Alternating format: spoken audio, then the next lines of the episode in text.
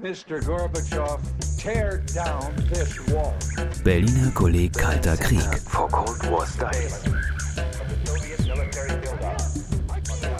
Ein gemeinsames Projekt des Hamburger Instituts für Sozialforschung, des Instituts für Zeitgeschichte München-Berlin, der Humboldt-Universität zu Berlin und der Bundesstiftung zur Aufarbeitung der SED-Diktatur.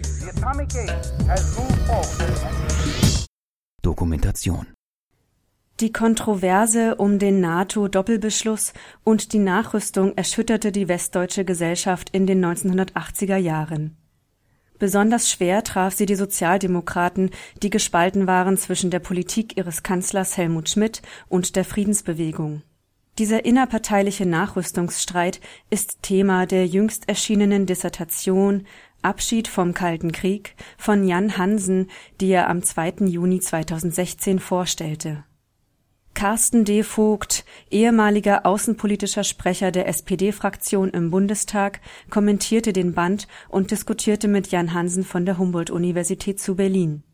Das Gespräch moderierte Elke Seefried vom Institut für Zeitgeschichte München-Berlin. Der Abend im Forum Willy Brandt Berlin war eine gemeinsame Veranstaltung des Berliner Kollegs Kalter Krieg und der Bundeskanzler Willy Brandt Stiftung mit freundlicher Unterstützung des Verlags de Gruyter. Hören Sie zunächst die Begrüßung durch Bernd Rother, stellvertretender Geschäftsführer der Bundeskanzler Willy Brandt Stiftung. Herzlich willkommen im Forum Willy Brandt, der Bundeskanzler Willy Brandt Stiftung, zur heutigen Buchpräsentation, die wir veranstalten zusammen mit dem Berliner Kolleg Kalter Krieg und mit dem Institut für Zeitgeschichte. Ich freue mich, dass so viele gekommen sind. Vielleicht kommen noch einige hinterher, die davon ausgehen, dass wir ein akademisches Viertel einhalten, aber es sind genügend anwesend, um zu beginnen. Kurz zur Vorstellung. Wir, die Bundeskanzler Willy Brandt Stiftung, sind eine parteiunabhängige Stiftung, die der Bundestag 1994 errichtet hat, um das Andenken an Willy Brandts politisches Wirken zu pflegen. Sie sehen die Ausstellung, die wir hier haben, die jedes Jahr von 120 bis 130.000 Besucherinnen und Besuchern angesehen wird.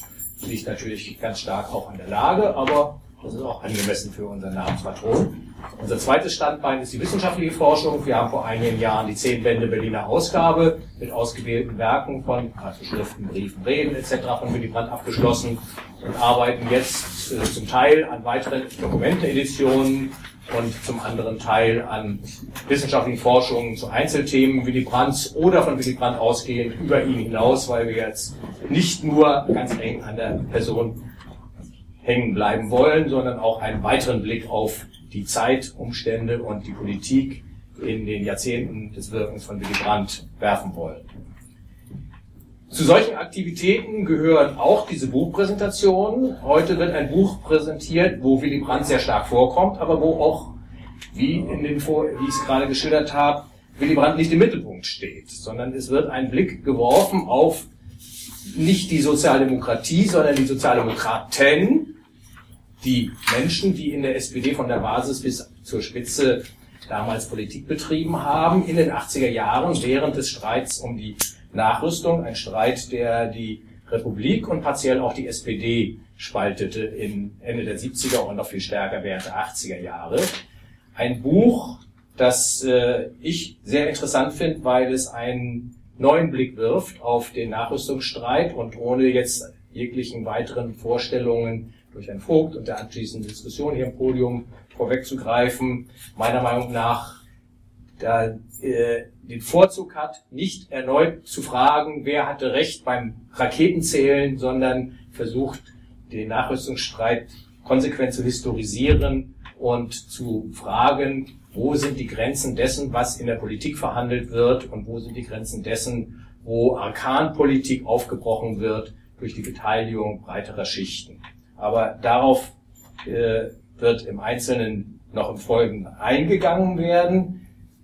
Zu Beginn dieser Buchpräsentation wird Carsten Vogt dieses Buch schildern. Ah, Herr Hansen fängt an. Okay, dann war das, äh, dann stellen wir das um. Dann beginne ich mit der Vorstellung von Herrn Hansen, dem Autor dieses Buches. Herr Hansen ist äh, mittlerweile wissenschaftlicher Mitarbeiter am Lehrstuhl der Geschichte Westeuropas äh, an der Humboldt-Universität. Er hat dort an der Humboldt-Universität bei Frau Metzler dieses Buch als Dissertation geschrieben. Ich hatte ganz am Rande das, äh, die Ehre, bei der Entstehung des äh, Buches als sogenannter Mentor der Friedrich-Ebert-Stiftung äh, mitzuwirken und habe von daher einige Abschnitte schon während der Erarbeitung lesen können und habe mich dann schon auf das fertige Produkt gefreut und die Vorfreude wurde nicht enttäuscht. Das ist wirklich ein Buch, das ich Ihnen sehr empfehlen kann. Sein laufendes Habilitationsprojekt heißt Infrastrukturen und Gouvernementalität, geht betrachtet den Zeitraum von 1880 bis 1930. Nach der Vorstellung des Buches durch Herrn Hansen wird hier vorne ein Gespräch stattfinden zwischen dem Autor und Carsten Vogt. Carsten Vogt wird den allermeisten von Ihnen bekannt sein. Er war von 1976 bis 1998 SPD-Bundestagsabgeordneter, war lange Jahre außenpolitischer Sprecher der SPD-Bundestagsfraktion und von 1999 bis 2008 Koordinator der Bundesregierung für die deutsch-nordamerikanischen Beziehungen. Insofern ist er an diesen, äh, über die verschiedenen Funktionen für das Thema, über das heute gesprochen wird, als Zeitzeuge qualifiziert, aber er ist auch bekannt dafür, dass er zu der Zahl, kleineren Zahl, muss man wohl leider sagen, von Zeitzeugen gehört, die zu unterscheiden wissen, was früher man gesagt hat und wie die Sicht heute auf die früheren Positionen und Ereignisse ist. Deswegen, Herr Vogt, sind Ihre Beiträge in solchen Diskussionen immer besonders erfrischend, weil es nicht darum geht, so Recht gehabt zu haben, schon von Anfang an, sondern ein differenziertes Bild zu entwerfen. Moderiert wird dieses Gespräch zwischen Herrn Hansen und Herrn Vogt von Elke Seefried. Elke Seefried ist Professorin für Geschichte an der Universität Augsburg und stellvertretende Direktorin des Instituts für Zeitgeschichte München-Berlin und Verfasserin, es war ein Habilitationsprojekt äh, eines Buches über die Zukunftsforschung und Expertise in den 1960er und 1970er Jahren. Ein Buch, das mehrfach ausgezeichnet worden ist man ist ja als Historikerin oder Historiker froh, wenn man für seine Dissertation oder Habilitation einen Preis bekäme, aber Frau Seefried hat allein schon für die Habilitation, für andere Projekte auch weitere Preise für die Habilitation drei Preise bekommen. Und äh, keine äh, nachrangigen, sondern den Karl-Erdmann-Preis des Deutschen Historikerverbandes, den Max-Weber-Preis des Bayerischen, der Bayerischen Akademie der Wissenschaften und ganz wichtig für die Verbreitung der Ergebnisse in der wissenschaftlichen Gemeinschaft äh, den Übersetzungspreis Geisteswissenschaften international, sodass das Buch dann auch auf Englisch, ich nehme an, Englisch wird die Zielsprache ja. sein, auf Englisch vorliegen kann. Das ist eine Ehre, die nun wirklich äh, ganz wenigen Historikerinnen oder Historikern zuteil wird.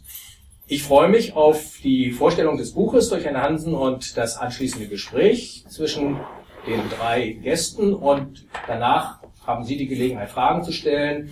Wir bemühen uns immer um halb acht Schluss zu machen mit dem Vorstellungs- und Diskussionsteil. Wie Sie vielleicht schon gesehen haben, ist heute eine der äh, seltenen Fälle, wo wir auch in der Lage sind, dank der Unterstützung durch den De Reuter Verlag, die zu einem Glas Wein und zu einer Kleinigkeit zu essen einzuladen, das dann im Anschluss an die Debatten hier vorne. Dankeschön.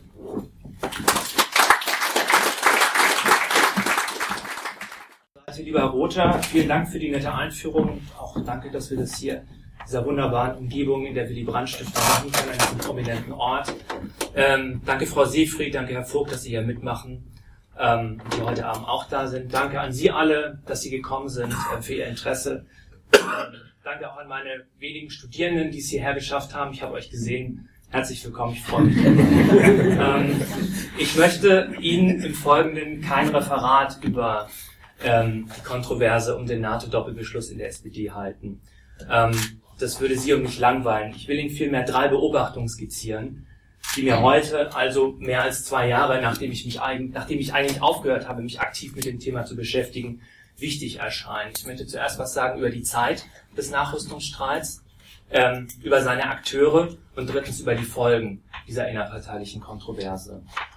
Ähm, zuerst müssen wir uns aber klar machen, wir sprechen über die 1980er Jahre. Es waren politisch sehr aufgeladene Jahre. Alles andere als ein langweiliges Jahrzehnt, als was es manchmal dargestellt wird und auch erscheint. Das waren Jahre, in denen das Interesse an Politik und gerade an internationaler Politik, Verteidigungs- und Sicherheitspolitik sehr, sehr groß war. Ähm, die sogenannte große Politik in Anführungszeichen reichte in diesen Jahren tief in den Alltag der Menschen hinein, bestimmte, über was sie sprachen und strukturierte auch, wie sie, wie sie handeln konnten. Deshalb sind Trennungen, und das ist jetzt nur so eine, so eine Randbemerkung, Trennungen zwischen der internationalen Politik auf der einen Seite und der, der gesellschaftlichen Ebene auf der anderen künstlich und eigentlich nicht aufrechtzuerhalten. Wichtig ist, wir können in diesen Jahren eine tiefgreifende politische, gesellschaftliche ähm, und kulturelle Mobilisierung beobachten, die auch die SPD, die Sozialdemokraten ähm, als politische Partei, aber auch als politisches Milieu ähm, ergriff und veränderte. Ähm, wenn man jetzt die Zeit des Nachrüstungsstreits anschaut, ähm, kann man zunächst mal festhalten, dass äh, diese Nachrüstungsdebatte einen relativ festen Anfang und ein klares Ende hat. Sie beginnt, äh, können wir zuerst mal sagen, 1977 und endet 1987, dauert also ungefähr zehn Jahre. Sie beginnt 77, weil Helmut Schmidt, das werden Sie alle wissen, in diesem Jahr die sowjetische Vorrüstung im Mittelstreckenbereich äh, überhaupt erst problematisiert in einer bekannten Rede in London.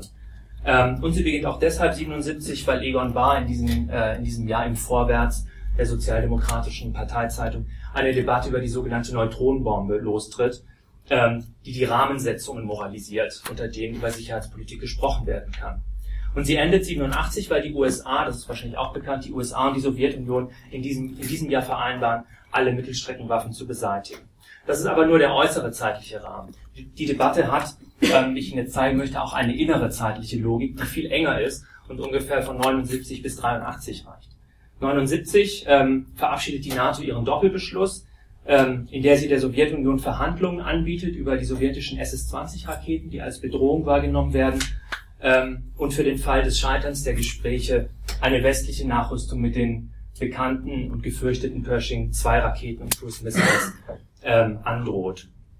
Schmidt hat 79 einen maßgeblichen Anteil an diesem Beschluss, ähm, weil dieser doppelte Ansatz auch seinen eigenen politischen Prioritäten entspricht, von Gesprächsbereitschaft und Verteidigungsbereitschaft.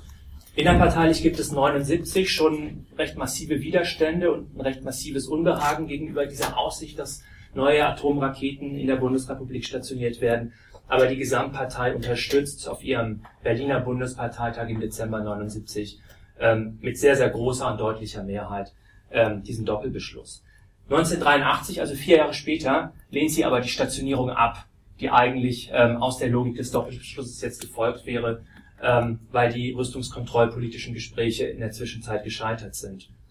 Ähm, wir können also zuallererst mal einen historischen Wandel konstatieren, von Zustimmung zu Ablehnung. Ähm, und sollten uns zuerst mal fragen, was ist eigentlich geschehen zwischen 79 und 83, dass es zu diesem Wandel kommt. Ähm, zunächst einmal, das dürfte auch bekannt sein, gibt es einen dramatischen internationalen Klimasturz und eine Verschlechterung der internationalen Beziehungen zwischen den Supermächten, in dessen Folge sich eben auch die Rüstungskontrolle schwierig gestaltet. Viele Sozialdemokraten fürchten um die Früchte der Entspannungspolitik und beginnen den NATO-Doppelbeschluss als Gefährdung für den Frieden ähm, wahrzunehmen. Sie fürchten einen atomaren Krieg, den Atomtod ähm, und sei es auch nur aus Versehen. Ähm, deshalb distanzieren sie sich mehr und mehr von der Politik Helmut Schmidts und von, von den Prinzipien des NATO-Doppelbeschlusses. Der Wendepunkt in diesen innerparteilichen Kontroversen ist ohne Zweifel der Bruch der sozialliberalen Koalition im Herbst 82. Ähm, nun, tritt, nun tritt Schmidt als Bundeskanzler ab und es gibt für die SPD, für viele, für, für viele Mitglieder kein Argument mehr, am NATO-Doppelbeschluss festzuhalten, um den Kanzler zu stützen. Ähm, und der Nachrüstungskritik sind jetzt gewissermaßen äh, alle, alle Türe, alle Tore geöffnet. Ähm, und diese Entwicklung endet dann ähm, ein Jahr später ungefähr auf dem Kölner Parteitag ähm, im Dezember, im November 83. Das sind aber nur die äußeren Umstände. Es gibt auch innere Gründe für, diese, äh, für diesen Wandlungsprozess. Ähm, denn die SPD ist in diesen Jahren eine regierungsmüde Partei. Und insbesondere jüngere und weibliche Mitglieder und viele, viele Menschen an der Parteibasis lassen sich von der Dynamik der außerparlamentarischen Friedensbewegung anstecken, die jetzt entsteht. Und erliegen auch der Attraktivität dieser außerparlamentarischen Bewegung. So kommen tiefgreifende innerparteiliche Transformationsprozesse in Gang, ähm, die ich in meinem Buch analysiert habe und die verändern, über was in der SPD gesprochen und wie gehandelt werden kann. Also verändern gewissermaßen den, den Raum des Sagbaren. Denken Sie nur an die außer sicherheitspolitischen Alternativkonzepte, die, die in diesen Jahren populär werden, ähm, und verändern auch die legitimen Aktionsformen. Denken Sie an die Protestweisen, die die Friedensbewegung auch in die SPD transformiert und die den traditionsreichen sozialdemokratischen Handlungsraum von Kundgebungen, Demonstrationen und so weiter ähm, um neue Formen des Protests erweitern. Ähm, das ist vielleicht erstmal meine erste Beobachtung. Ich komme zweitens zu den Akteuren. Helmut Schmidt als Bundeskanzler habe ich Ihnen schon eingeführt, ähm, war ähm, vermutlich der wortmächtigste und der wirkmächtigste Befürworter dieser Politik. Er hat den NATO-Doppelbeschluss mit herbeigeführt in den Allianzgremien, verteidigt ihn während der Kontroverse vehement und mit, mit großer Vehemenz, sowohl gegenüber seiner eigenen Partei, aber auch gegenüber den USA, die unter ähm, Präsident Ronald Reagan größeren Wert auf den Nachrüstungsteil als auf den Verhandlungsteil zu legen scheinen, zumindest aus sozialdemokratischer Perspektive. Auf der anderen Seite des politischen Spektrums in der SPD steht Erhard Eppler, der SPD-Landesvorsitzende ähm, von Baden-Württemberg. Ähm, er ist sowas wie der prominenteste und der profilierteste Gegner von Schmidt. Er ist schon 79 gegen den NATO-Doppelbeschluss eingestellt, ähm, tut dies auch auf dem Berliner Parteitag kund ähm, entwickelt sich aber erst in den folgenden Jahren zu einer ähm, wichtigen Gegenfigur zu Schmidt und eben auch zu einer der wichtigsten und glaubwürdigsten Figuren in der Friedensbewegung. Ähm, wichtig ist, dass Eppler die, die politische Bühne in doppelten Funktionen äh, betritt. Denn er ist nicht nur ähm, bekannter Sozialdemokrat, sondern er ist auch bekennender und prominenter Protestant ähm, und in jenen Jahren, jenen Jahren Präsident des Evangelischen Kirchentages, also nicht irgendein Protestant. Ähm, das heißt, wenn man seine Äußerungen analysiert, muss man immer mitdenken ähm, oder immer schauen, als was er eigentlich spricht und welche Sprechrolle er eigentlich einnimmt, Protestant oder Sozialdemokrat. Ähm, vielleicht ist es hier auch an der Zeit, über ähm, Willy Brandt zu sprechen ähm, und seine Position ein bisschen zu beleuchten. Willy Brandt und Egon Bahr ähm, befinden sich irgendwo in der Mitte zwischen Schmidt und Eppler. So ganz klar ist es häufig nicht zu sagen. Ähm, wissen ja, Transpositionen sind manchmal in dieser Frage ein bisschen unklar. Ähm, er war am Anfang 79 ähm, deutlich skeptisch eingestellt gegenüber der, der, gegenüber der Notwendigkeit des Doppelbeschlusses, äußert seine Kritik aber eigentlich nur intern, in internen Beraten, Beratungen mit Schmidt in Gremiensitzung und wird erst mit den Jahren deutlicher und auch öffentlich deutlicher. Ähm, er war niemals wie Eppler, und das ist auch wichtig zu sagen, grundsätzlich gegen die NATO oder das Gleichgewichtsdenken oder die Abschreckungsstrategie eingestellt, sondern eher vor einer grundsätzlichen Sorge ähm, um die Entspannungspolitik und gewissermaßen die Früchte seiner politischen Arbeit besorgt. Der eigentliche Ort des Widerstands gegen Schmidt ist aber die SPD-Parteibasis. Die Kritik kommt früh auf in den Ortsvereinen, den Kreisverbänden, den Unterbezirken, weil hier die disziplinierende Regierungsverantwortung fern ist. Beispiele dafür sind der, der Landesverband äh, Baden-Württemberg, ähm, Saarland, Schleswig-Holstein, aber eben auch der Bezirk Hessen-Süd, in dem Carsten Vogt ähm, in der Zeit aktiv war. Ähm, und hier kommt es auch schon früh zu einer Zusammenarbeit mit lokalen und regionalen Friedensgruppen. Und hier verschwimmt die Partei auch ein Stück weit mit der, ähm, mit der Friedensbewegung. Um diese Entwicklung zu verstehen, ähm, das ist mir auch wichtig, ich im Buch viel Wert drauf gelegt, muss man diese Entwicklung wissenshistorisch verorten. Denn Kenntnisse und Wissen über Sicherheitspolitik, über beispielsweise Raketen, ihre Reichweite, militärische Strategien, die ähm, militärischen Fähigkeiten des Gegners, also der Sowjetunion, waren unter normalen Menschen und gerade in Ortsvereinen in diesen Jahren so verbreitet wie wahrscheinlich noch nie.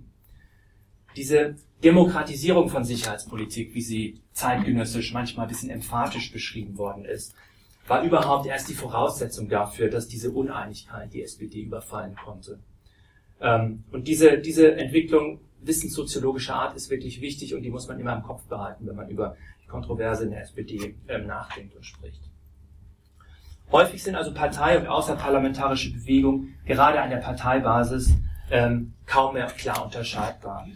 Und das ist tatsächlich ein tiefer Einschnitt in der Geschichte der Partei, die, wie Sie sicher wissen, ähm, stets ein ausgesprochen starkes parlamentarisches Selbstverständnis hatte und die ja auch teilweise ähm, als Staatspartei ähm, bezeichnet worden ist, so von Kurt Klotzbach. Ähm, und 1983, ähm, in dem Jahr, in dem dieser Streit gewissermaßen seinen Höhepunkt erreicht, verschwimmt die Partei an der Basis dann auch regelrecht mit der Friedensbewegung. Es ist ganz schwer zu sagen, wenn SPD-Parteimitglieder auftreten, ob sie jetzt als Mitglieder agieren oder als ähm, Aktive in der Friedensbewegung. Und das ist, das habe ich in meiner Arbeit gezeigt, auch ein Wendepunkt für das Konzept des Politischen in der Sozialdemokratie. Können wir gerne in der Diskussion vertiefen. Das nur als zweite Beobachtung. Einerseits also, die Sozialdemokratie hatte in den frühen 80er Jahren so etwas wie offene Ränder. Ähm, die Grenze zur Gesellschaft war kaum mehr klar gezogen, gerade an der Parteibasis. Ähm, was die Sozialdemokratie eigentlich war, wer dazugehörte, wo ihre inneren und äußeren Grenzen verliefen, wurde zunehmend fragwürdig. Und das ist, deshalb ist, das ist auch der Grund, ähm, weshalb ich in meinem Buch, Herr Rother hat es vorhin angesprochen, nicht die SPD als politische Partei untersuche, sondern versuche eher die Sozialdemokratie oder die Sozialdemokraten als politisches Milieu in der Bundesrepublik ähm, zu fassen.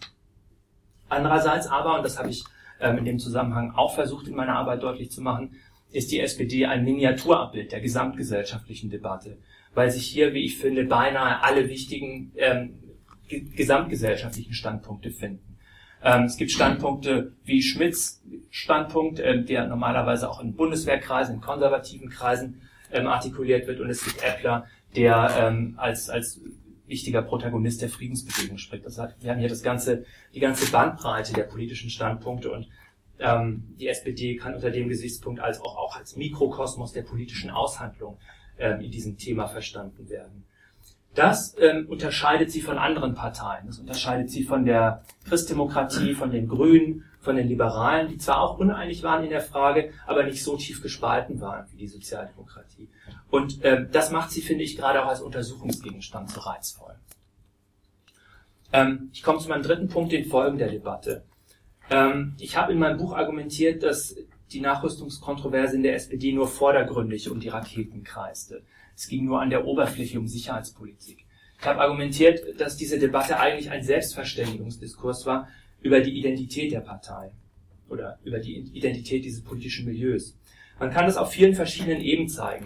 Beispielsweise kann man über Geschichtsvorstellungen und Zukunftsbilder sprechen, die auch mitverhandelt werden in dieser Debatte und die in Bewegung geraten. Oder man kann über den Politikbegriff der Sozialdemokraten sprechen, ich habe es gerade angedeutet, und den Wandel des innerparteilichen Konfliktaustrags ähm, analysieren. Ähm, das soll jetzt hier aber nicht im Mittelpunkt stehen, ich habe es nur erwähnt, um Sie neugierig zu machen auf das Buch. Worüber ich stattdessen sprechen möchte, ist die Einstellung der Sozialdemokraten zum Ort der Bundesrepublik in der Welt, zur äußeren ähm, Verfasstheit des Landes.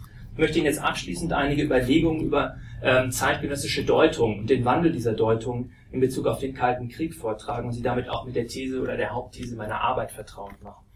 Sie werden sehen, dass ähm, diese These vielfältige Anknüpfungspunkte zum Forschungsprogramm des Berliner Kollegs ähm, Kalter Krieg aufweist.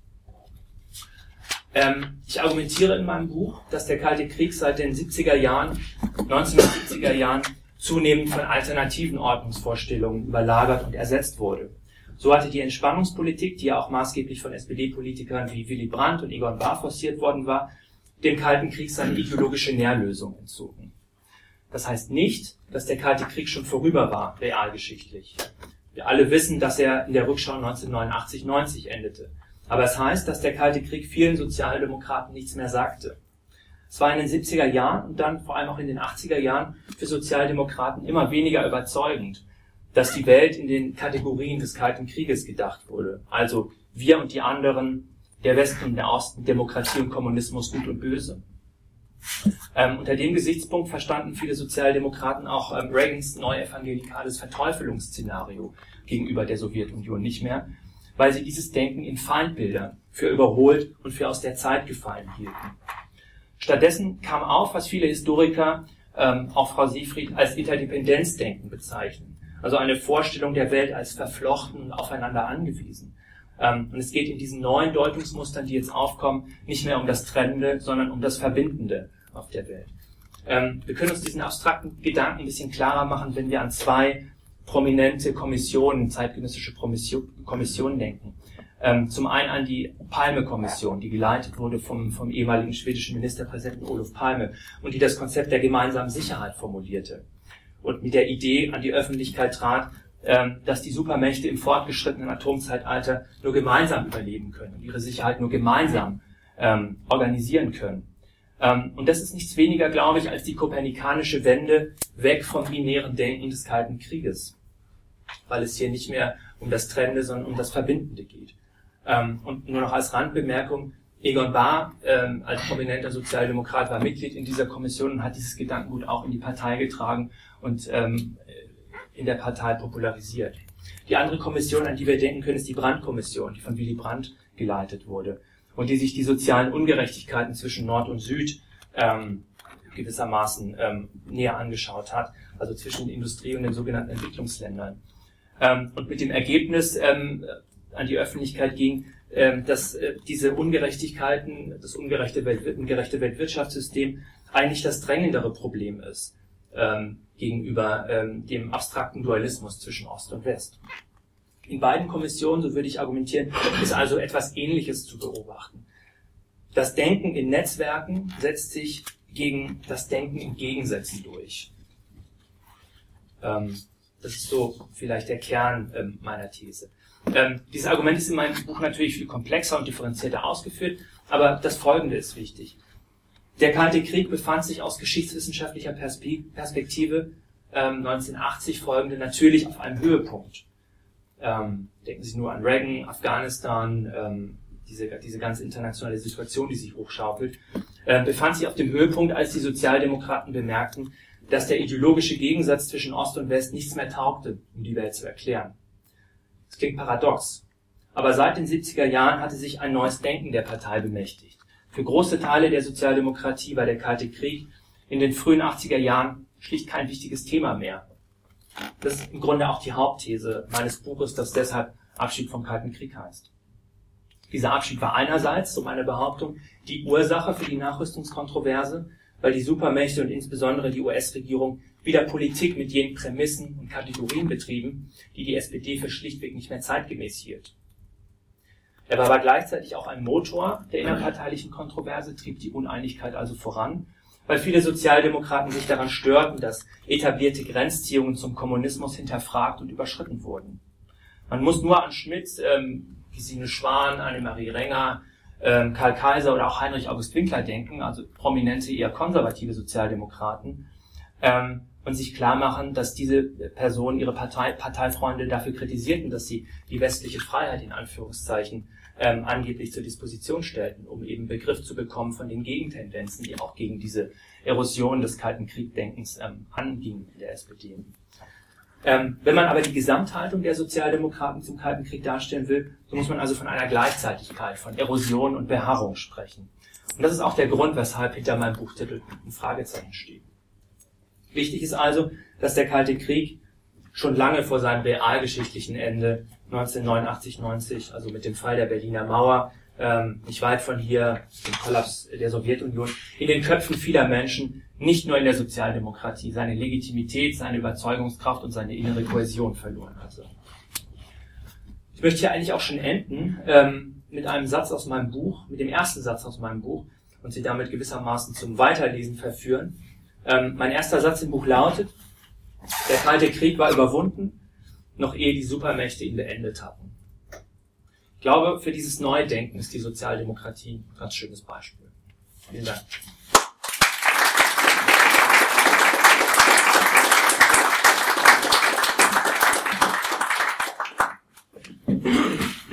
Vielen Dank für die Einladung. Vielen Dank, Herr Hansen, für das vorzügliche Buch und die Darstellung dieses Buches. Äh, in der Geschichte der SPD hat äh, die Frage der Kriegs- und Friedenspolitik immer eine entscheidende Rolle gespielt. Damals, als es, und als die Periode, unter dem ja auch letztendlich dieses Gebäude hier steht, als die Friedenspolitik und die Realpolitik zusammenfielen, Anfang der Ende der 60er Jahre, war das der Höhepunkt der Entwicklung in der SPD-Geschichte war eben der, und das ist auch das, was am meisten erinnert wird, weil dort die Sehnsucht nach dem Frieden in Übereinstimmung ist, gekommen ist mit den politischen Notwendigkeiten und mit realpolitischen Regelungen. Viel häufiger in der Geschichte der SPD hat es Spannung zwischen ihrem Ziel und einer Welt von Rüstung und Gewalt gegeben. Ohne Krieg und Rüstung hat die SPD sozusagen eine Welt erhofft, aber sie hat sie im größten Teil ihrer Geschichte nicht erlebt und auch nicht gestalten können.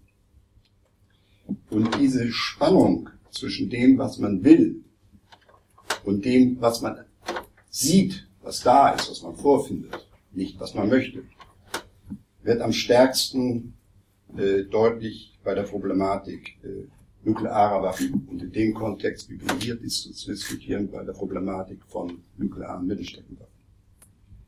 Äh, ich habe damals auf dem Parteitag 1979 gesagt, sozialdemokratische Praxis ist Friedenspolitik oder sie würde aufhören, sozialdemokratische Politik zu sagen.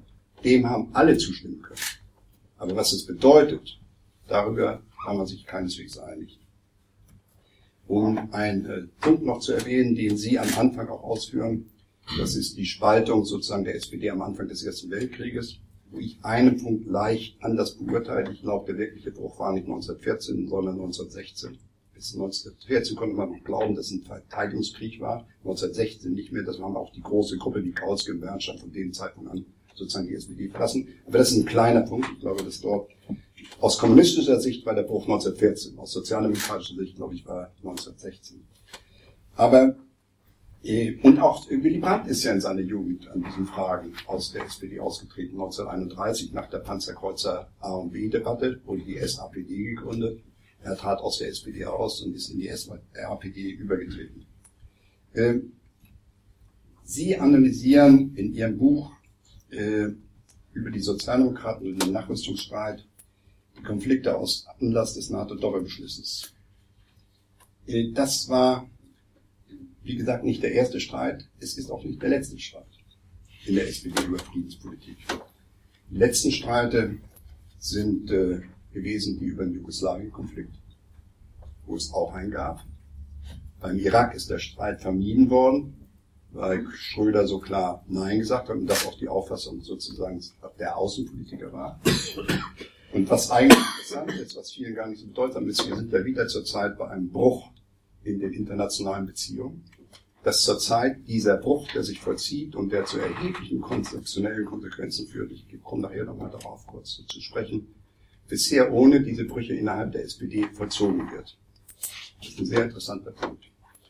Ähm, Sie haben das gesagt, Sie wollen die Debatte historisieren, äh, indem Sie aus der Perspektive des, der Fremdheit äh, Ihr Objekt sozusagen betrachten. Beides ist Ihnen nach meiner Meinung sehr gut gelungen. Wenn ich also jetzt etwas kommentieren will, dann stelle ich nicht Ihre Ergebnisse in Frage, sondern will sie hinterfragen. Weil ich glaube, nur dadurch kann man eine Debatte auslösen und vielleicht den einen oder anderen Punkt noch schärfen. Und dabei ist es immer, werde ich versuchen, wie Sie schon gesagt haben, zu unterscheiden zwischen meiner Sichtweise damals, die ich heute historisierend betrachte, und dem, was ich heute über bestimmte Vorgänge denke. Das ist nicht immer identisch. Äh, diese äh, unterschiedlichen Perspektiven haben auch äh, Konsequenzen für die Begrifflichkeit. Und äh, wenn man mit einer unterschiedlichen Perspektive an ein Objekt herangeht in der historischen Forschung, das habe ich mal früher im Studium gelernt, dann verändert sich der Gegenstand und die Ergebnisse verändern sich auch. Das machen sie ja auch. Sie machen das ja auch methodisch klar, indem sie sozusagen von dem politischen und gleichzeitig kulturpolitischen äh, äh, Perspektive reden. Äh, Nochmal den Rückblick auf das Gegenwärtige. Wir sind äh, damals, der hat der Konflikt geendet. Wir haben gegenwärtig einen neuen Ost-West-Konflikt, der sich aber unterscheidet äh, in Bezug auf die unterschiedlichen Machtverhältnisse, der sich unterscheidet in Bezug auf veränderte ideologische Vorzeichen dieses Konfliktes Putin ist eben kein Kommunist in seiner öffentlichen Darstellung, auch kein Sozialist. Und er unterscheidet sich durch die erheblichen veränderten außen- und äh, sicherheitspolitischen Instrumentarien, mit denen er ausgetragen wird. Vergleich zu damals dem Fall der Mauer, dem Bau der Mauer und der Sowjetunion. Ich würde die Begriffe leicht anders wählen. Äh, Sie setzen teilweise den Begriff Kalter Krieg und Ost-West-Konflikt gleich ist nicht identisch, aber sie verwenden weiterhin parallel. Ich würde lieber sagen, aus der heutigen Sicht, die kalte Kriegsphase beginnt in den 40er Jahren und endet mit der Entspannungspolitik. Und dann beginnt die Entspannungspolitik, die in Frage gestellt wird durch Reagan. Aber das Ende des Ost-West-Konflikts endet erst 89. Der Westkonflikt endet 89. Das heißt, ich nehme die gesamte Periode seit dem Ende des, kurz nach dem Zweiten Weltkrieg bis zum Fall der Mauer als Zeit des Ost-West-Konfliktes. Und dann würde ich sagen, aus heutiger Sicht, da gab es antagonistische Phasen und gab es kooperative Phasen. Und wir behandeln uns meiner Periode, wo ein Erfolg in der kooperativen Phase, nämlich die Entspannungspolitik, gerade äh, für die Sozialdemokratie prägend war und wo wieder die antagonistischen Elemente in Vordergrund gestellt werden durch bestimmte Entscheidungen der Sowjetunion, aber die Reaktion dadurch besonders oft durch Reagan und wo dadurch die Sozialdemokratie sich in ihrer Identität und in ihrer Politik in Frage gestellt wird. Und äh, das war ein Thema, äh, den der Nuklearwaffen. Und die Thema Nuklearwaffen ist etwas anderes als andere Themen eines Streites. Weil sie, und das ist ein Punkt, wo ich glaube, dass sie das zu wenig beleuchtet haben. In der Geschichte äh, der Nachkriegs-SPD gab es schon mal Kampf dem Atomtod. Und äh, ich bin damals politisiert worden. Als Jugendlicher. Und später gab es einen Ostermarsch, an dem sich nicht alle beteiligt haben. Ich habe mich daran beteiligt manchmal mit Vorbehalten, manchmal überzeugt, je nachdem wie die Parolen waren. Aber äh, Kampf dem Atomtod, der ja später von Wissenschaftlern sozusagen unterstützt wurde, Weizsäcker, der Bruder des ehemaligen Präsidenten, dann äh, durch äh, nicht nur die Göttinger Wissenschaftler wieder hielt, sondern auch durch die SPD unterstützt wurde und dann von Gewerkschaften. Die alte Form der Demonstrationsart. Aber es handelt sich um Atomwaffen. Und Atomwaffen sind dem Kern nach, wie alle Massenvernichtungswaffen, Ausdruck eines Machtkonfliktes. Das Im negativen Sinne symbolisiert sich da der Ost-West-Konflikt nicht als ideologischer Konflikt, sondern als Machtkonflikt.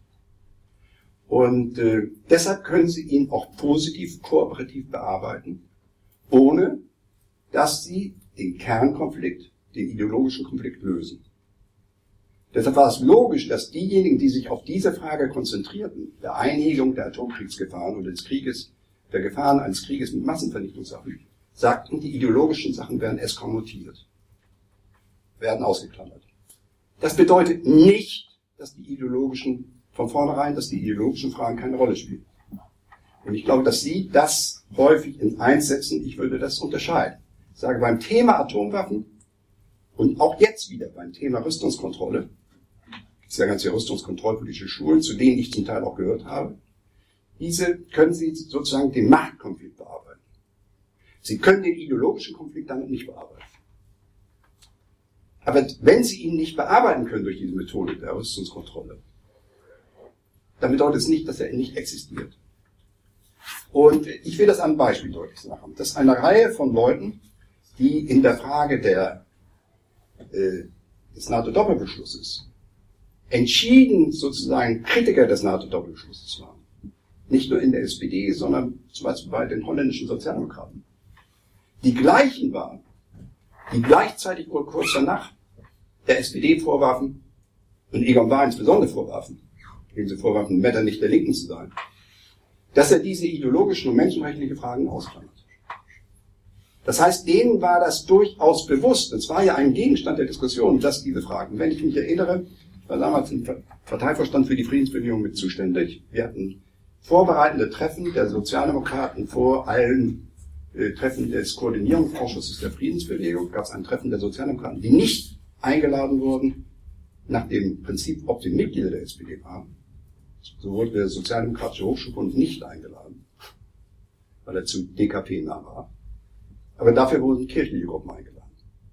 Und dort wurde in jeder Sitzung und nachher auch später im Koordinierungsausschuss der Friedensbewegung genau gekämpft wie viele Kommunisten dürfen reden und wie viel reden wir von anderen? Das wurde untereinander gekämpft.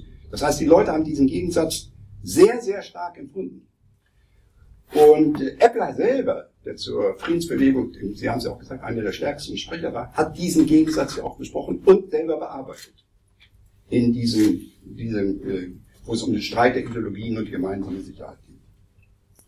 Ich glaube nicht, wie Sie das sagen, dass diese Kommission, die Eppler gemacht hat, eine Relativierung, eine, bedeutet, dass der, die Ideologiestreit keine Rolle mehr spielt.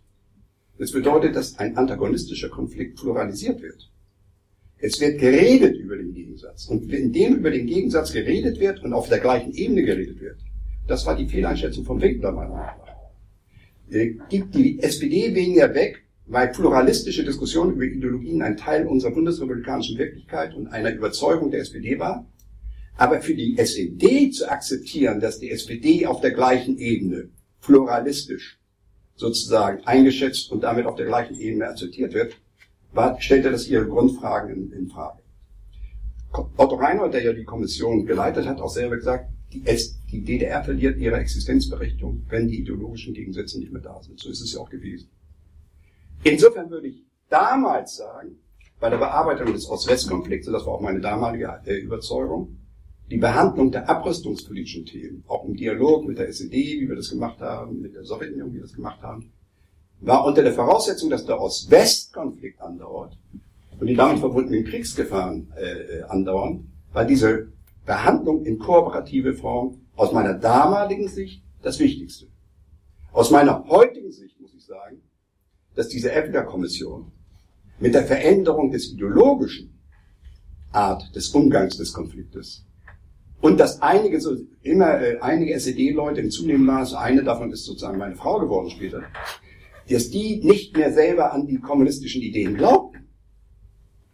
Und dass man mit ihnen heimlich darüber reden konnte, die sagten, stellt doch unserer Führung die und die Fragen. Und dass, wenn man später, dann einige Jahre später, das war noch vor dem Fall der Mauer, mit den Ungarn sprach, dass die Sozialdemokraten sein wollten. Und die polnischen Kommunisten eigentlich gar nicht wussten, was Marxismus ist und die in der Sowjetunion nicht mehr an ihre Ideen glaubten, und Gorbatschow glaubte, das innerhalb des Systems zu machen, glaube ich, dass diese, diese ideologische äh, sozusagen Komponente nachher für das Ende des Westkonflikts wichtiger gewesen ist als die rüstungskontrollpolitischen Vereinbarungen. Es gibt ja manche Leute, die sagen, dass der äh, Helmut Schmidt und äh, der Helmut Kohl mit ihrem Beharren auf dem NATO-Doppelbeschluss die eigenen Voraussetzungen für das Ende des Ost-West-Konflikts gemacht haben. Ich halte es für eine Überschätzung der Bedeutung der Rüstungskontrolle. Ich persönlich glaube, dass die Attraktivität des Westens und der Tatbestand, dass die Kommunisten in immer stärkerem Maße nicht mehr an sich selber glauben und ihre Zukunftsfähigkeit, dass die die Wandel gemacht haben. Darüber wird man streiten müssen. Das ist auch schwer nach ihrer letzten Endes zu beurteilen. Und äh, es ist so, dass äh, Sie selber richtig sagen, dass es äh, bei uns bei der Betrachtung dieses Themas eine zu starke Fixierung auf das deutsch-deutsche Verhältnis gibt. Man muss den europäischen Kontext nehmen. Und äh, sie bringen bestimmte Teile ein, die sie, wo sie sagen, dass äh, wie im Ausland sozusagen Kontakte zur Friedensbewegung gesucht werden und wo man auch internationale Gespräche macht mit der Skandilux-Gruppe. Sie erwähnen sie nicht wörtlich, aber das war das, mit den Skandinavien und den Franzosen. Aber es ist, hat auch nach Osten eine Dimension die haben sie nicht mit drin. Äh, die Arbeitsgruppen gab es ja nicht nur mit der SED und der KPDSU, es gab sie über den Nord-Süd-Konflikt mit der KPDSU auch.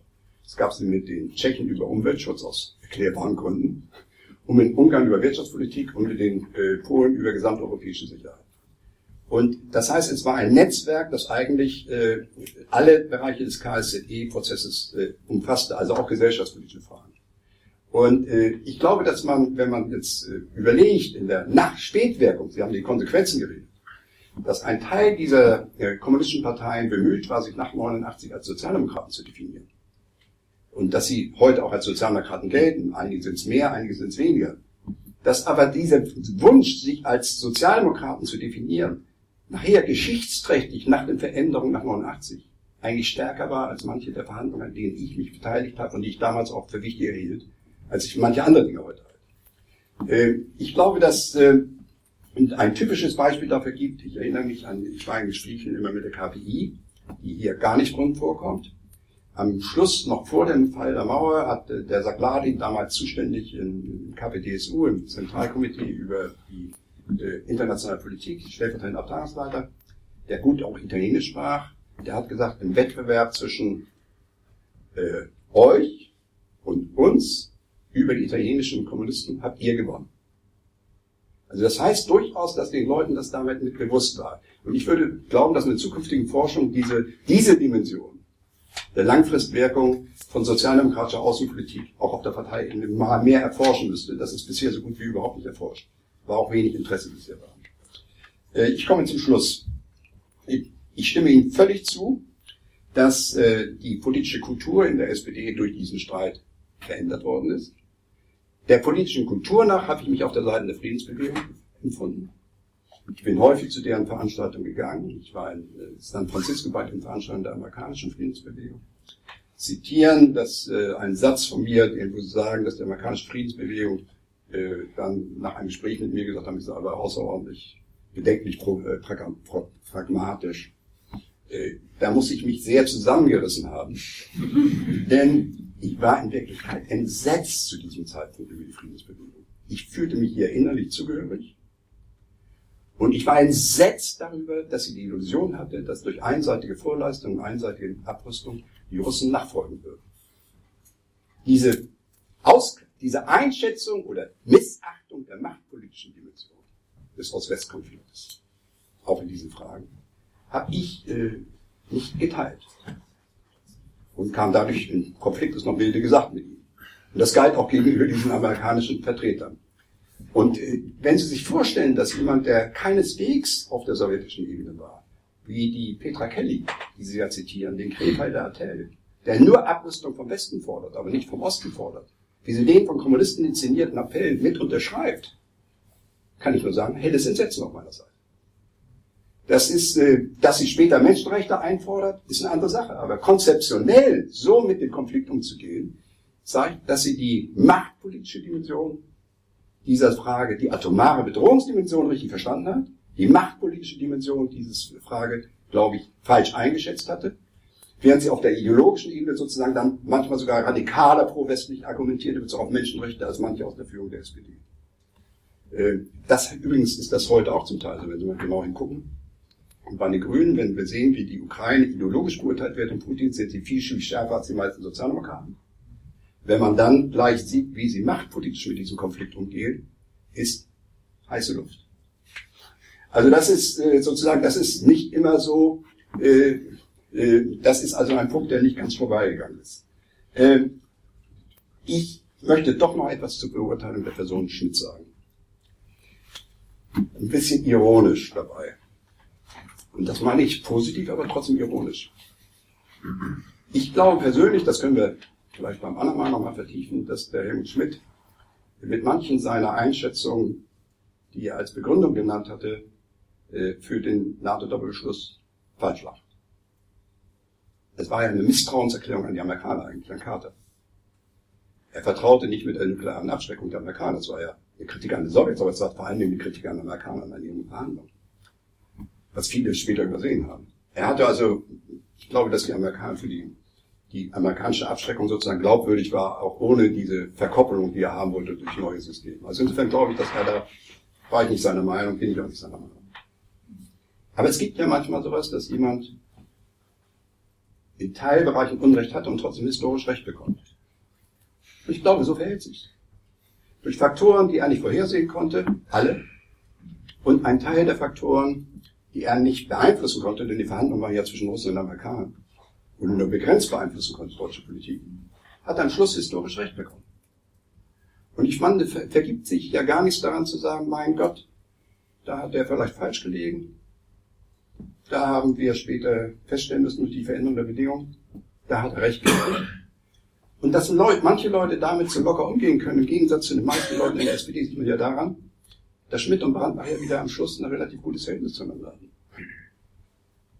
Und die Versöhnung das ist mit den Konsequenzen der Partei mit Schmidt über diese Frage fand ja erst statt, kurz vor seinem Tode, durch seine Rede auf dem Parteitag über Europa. Und in der SPD beginnen die Wunden ja auch jetzt erst zu vernarben. Und deshalb ist es so wichtig, dass es sozusagen meine Stellungnahme und Schlusswort als dass man bei der gegenwärtigen Sache Phase eines sehr schwerwiegenden Konfliktes, den wir haben und der noch lange dauern wird, nach meiner Einschätzung, genau diese Balance zwischen einer pragmatischen, die Machtverhältnisse berücksichtigenden Politik und der Klarheit in den Grundprinzipien, wofür welche Normen und Werte man steht, dass man die beibehält. Äh, das heißt, um das zu sagen, dass man, wie das damals auch Politik der SPD war, dass man durch Verhandlungen versucht, Konflikte zu lösen, Steinmeier heute, dass man aber klar diesen, diesen äh, die Konflikte benennt. Das Annexion von anderen Gebieten und der Überfall auf andere Länder und die Destabilisierung anderer Länder durch Macht inakzeptabel sind und die europäische Friedensordnung gefährden. Und dieses, dass man beides zugleich macht und damit politisch umgeht, Grundprinzipien und gleichzeitig das operativ in Teilschritte und Teillösungen übersetzt, ohne die Grunddifferenz in den Werten und Normen zu leugnen, das war für manche Sozialdemokraten damals schon schwierig. Ich hoffe, dass sie es diesmal besser machen.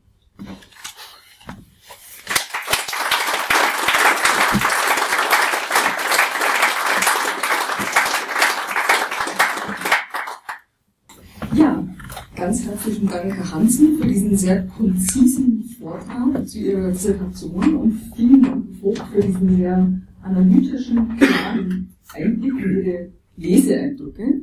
Ähm, ich würde gerne den ersten Punkt, den Herr Vogt ähm, ausgeführt hat, auch in die erste Frage äh, stecken und Sie, Herr Hansen, auch mal fragen nach diesen etwas langen Linien der sozialdemokratischen Außenpolitik im 20. Jahrhundert. Ihre Hauptthese ist ja, dass der Kalte Krieg Anfang der 80er Jahre für viele Sozialdemokraten vorbei war, ähm, dass sie sich vom Ordnungssystem Kalter Krieg entfernt hatten. Sie schreiben im Buch auch, ähm, dass die SPD im Vorher im Weltbild sehr stark auf den Kalten Krieg, auf eine westliche Identität ausgerichtet hat. Ich würde da auch gerne nochmal nachfragen, zum einen in Bezug äh, auf das, was Herr Vogt auch sagte, dass nicht ähm, außenpolitische Kontroversen auch eine lange Tradition in der SPD haben. Ähm, zum einen dahingehend auch nochmal fragen, inwiefern ähm, die SPD nicht auch nach 45 schon ein, dieses westliche, diese westliche Identität auch ein Stück weit hinterfragt hat. Ich denke an Kurt Schumacher, in der Bild von Deutschland als Brücke, äh, auch in der stärker nationale Identität, die hier noch zum Ausdruck kommt, auch die Initiative Kampf dem Atomtod, die Herr Vogt erwähnt hat, die eben auch schon versucht hat, dieses, ähm, dieses Ordnungssystem, Kalte Krieg, dieses binäre Denken auch ein Stück weit in Frage zu stellen. Auch natürlich die neue Ostpolitik könnte man nennen, die in ihrem Konzept Wandel durch Annäherung ja auch versucht, ähm, diesen Gegensatz Ost-West aufzubrechen, diesen Gegensatz ähm, Gut und Böse aufzubrechen. Also die Frage wäre dann auch, ähm, was ist das Neue an der Diskussion über die Nachrüstung in der SPD der frühen 80er Jahre im Verhältnis zu vorher? Mhm. Ja, soll ich daran stellen? Ja. ja, vielen Dank für die ähm, Frage und vor allem, Herr Vogt, vielen Dank für Ihren Kommentar, ähm, der mir gut gefallen hat und der, glaube ich, auch viel Diskussionsstoff ähm, für, für jetzt noch ähm, bietet ähm, ja, die langen Linien der sozialdemokratischen Konfliktgeschichte gewissermaßen im, im 20. Jahrhundert. Da hat Herr Vogt ja schon etliches angesprochen. Äh, Debatten, Konflikte, die sich im Vorfeld des Ersten Weltkriegs ähm, zugetragen haben und die dann auch zur Spaltung der Sozialdemokratie geführt haben, 1916 in der Tat. Ähm, äh, viele Debatten, die sich dann in, in der Weimarer Republik zugetragen haben, die sich intensiviert haben nach 45 ähm, Kurt Schumacher, ähm, der äh, deutschnationale Positionen vertreten hat, ähm, der sogenannten Westernisierung ähm, der Bundesrepublik kritisch gegenübergestanden mhm. ist, ähm, die Julia Angster in, ihrer, in ihrem Buch ähm, äh, ja, aufgearbeitet hat. Ähm, aber ich würde argumentieren, ähm, dass ähm, alle diese Linien gewissermaßen so in der berühmten Bundestagsrede von Herbert Wehner 1960 enden, wo er die SPD gewissermaßen ähm, innerhalb des westlichen Bündnisses verortet, ähm, zur westlichen Landesverteidigung bekennt, ähm, zur NATO bekennt, dieses Westbekenntnis ablegt und dass damit gewissermaßen die Diskussion erstmal vorbei ist innerparteilich. Natürlich gibt es immer ähm, noch Stimmen, die, die auch äh, gegensätzliche Positionen stark gemacht haben. Ähm, das will ich gar nicht kleinreden. Ähm, und die dann eben auch in dieser Kampf dem Atomtod-Debatte in den, in den späten 50er Jahren ähm, auch wichtig wurden und gewissermaßen diese Frage nach der Verortung der Bundesrepublik in der Welt, aber auch der Verortung der SPD in diesem Gefüge neu aufgeworfen haben. Ähm, aber ich glaube tatsächlich, dass ähm, die Verortung im Westen und ähm, auch das Bekenntnis zur Westlichkeit eigentlich ab dieser Bundestagsrede von, von Wiener ähm, kein großes, drängendes Streitthema mehr war in der SPD. Ähm, das war erstmal geklärt, weil auch die internationalen Voraussetzungen günstig war, dass man dieses Bekenntnis gewissermaßen ablegen konnte. Die Entspannungspolitik beginnt dann nach der Kuba-Krise ähm, und im Grunde ist auch so die internationale Situation ganz günstig äh, für die Umsetzung von sozialdemokratischen Forderungen, Spannungspolitik, Ostpolitik und so weiter.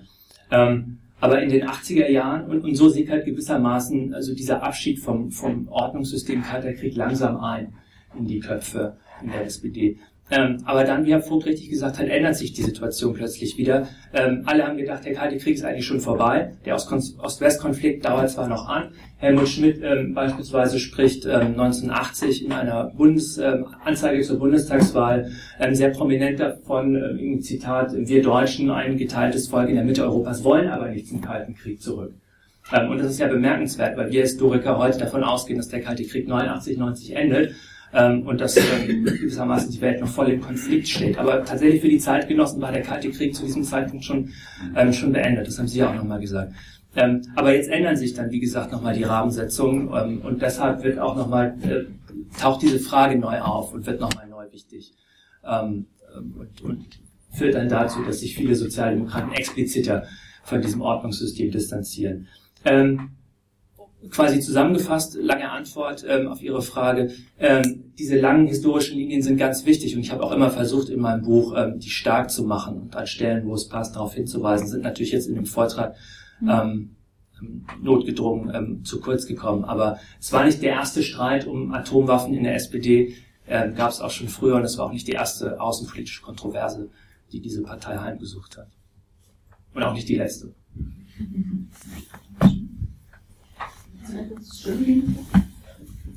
Man kann über folgenden Mechanismus feststellen, wenn in den USA eine Regierung ist, mit der sich Sozialdemokraten identifizieren. Wie das übrigens bei der Basis der SPD bei Carter der Fall war, zum Teil. Schmidt selber konnte sich nicht mit ihm identifizieren, das war eine umgekehrte Reaktion. Aber sagen wir mal, wie mit äh, äh, Clinton bei Schröder oder Obama dann äh, betonen wir die Sozialdemokraten auch die transatlantische Gemeinsamkeiten, also das, was Westen ausmacht. Wenn Leute kommen wie Reagan oder Trump, dann ist der erste Reflex, äh, eurokulistisch zu werden.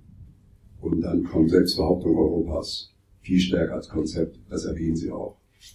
Wenn in Russland ein Gorbatschow ist, dann ist die Neigung, gesamteuropäisch zu denken, weil das man sich als nahe empfindet, sehr stark verbreitet und ich teile diese Vorstellung. Wenn in Russland äh, Brezhnev, Stalin oder in anderer Form Putin ist, dann kann sich auch kein Jungsozialist mit dem identifizieren.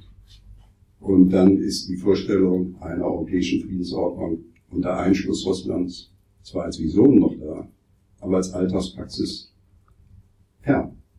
Und deshalb ist die Diskussion in der SPD zu diesen Fragen auch immer Reflex von internationalen Konstellationen. Und das spricht nicht dagegen, die Konzeptionen in der Politik aufrechterhalten werden, obwohl die Umstände sich völlig wandeln. Dann ist man eben nicht äh, irgendwie prinzipientreu, sondern ist man ein bisschen lernunfähig. Und deshalb meine ich, dass diese, äh, diese unterschiedliche Reflex von solchen Situationen einen völlig legitimen Charakter haben in einer politischen Partei, die ja Wirklichkeit gestalten will und nicht Wirklichkeit leugnen soll. Vielen Dank. Ähm, nochmal zu dieser These, ähm, die SPD reagiert auch auf die internationalen Beziehungen, reagiert auch auf die jeweilige Disposition der Supermächte.